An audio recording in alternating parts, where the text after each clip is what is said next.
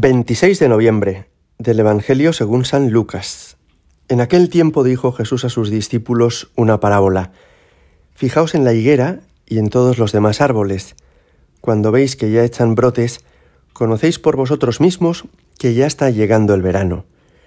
Igualmente vosotros, cuando veáis que suceden estas cosas, sabed que está cerca el reino de Dios.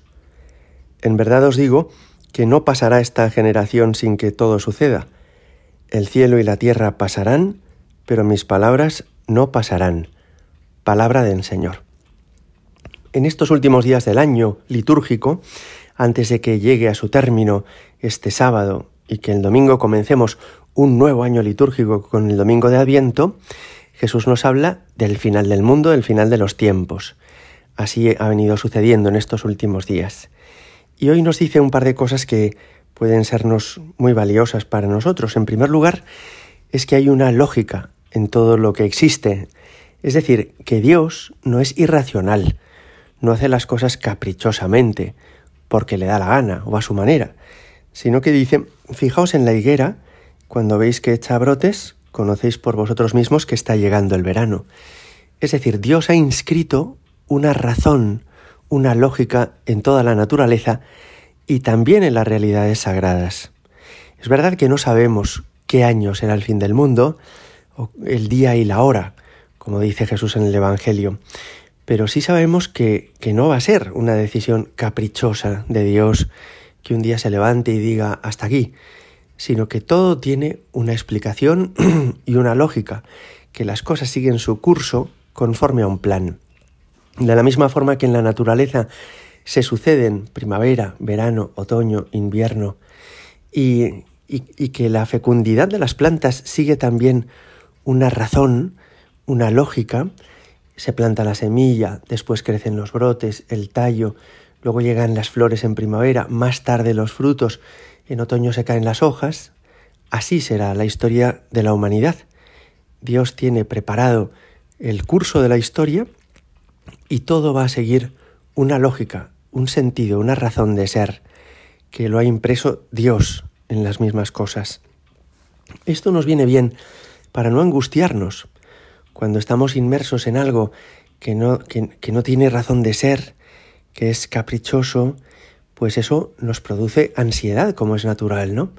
Cuando en una empresa, por ejemplo, un directivo, pues nadie sabe por qué razón un día contrata a uno, despide a otra, cambia el sentido del negocio, cambia la sede, todo el mundo se asusta y piensa, ¿seré yo la próxima víctima de este jefe?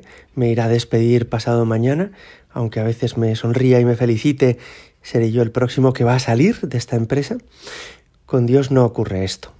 Él no procede nunca caprichosamente, sino por sabiduría y amor.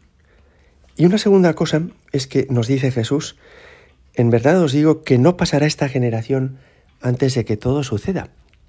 Esta expresión puede resultar enigmática a alguna persona, y de hecho hizo pensar a algunas personas que el fin del mundo iba a ocurrir en el siglo I, porque Jesús había dicho que todo, el fin del mundo, sucedería antes de que pasara esa generación. Con esto, ¿a qué se refiere Jesús? Se refiere a que su pasión, muerte y resurrección han sido ya un anticipo del fin del mundo.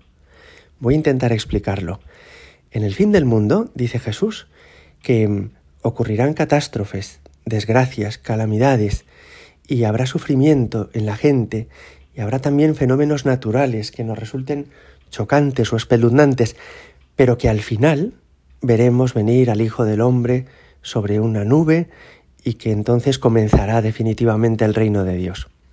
Bueno, pues todo eso comenzó ya de alguna forma en la pasión de Cristo, porque la pasión de Cristo fue ya un desencadenarse de las fuerzas del mal, cuando se confabulan todos contra Jesús, cuando mienten en el juicio, cuando es flagelado, coronado de espinas, escupido, humillado, y sin embargo, después de su muerte, que es el fracaso absoluto de Jesús, Dios Padre lo resucita el domingo y Cristo sale victorioso del sepulcro para vivir definitivamente para siempre jamás. De alguna forma, ese final del mundo ha comenzado ya, porque el mal ya ha sido definitivamente vencido en la resurrección de Cristo. ¿Qué sucederá al final del mundo? Que esto que ya comenzó entre el viernes y el domingo santos va a ser plenamente válido en todo el universo. Que el mal se confabulará contra Cristo y su cuerpo en la historia que es la Iglesia, y después de muchos sufrimientos y tribulaciones, Jesucristo vencerá definitiva y plenamente. Qué impresionante es todo esto, ¿verdad?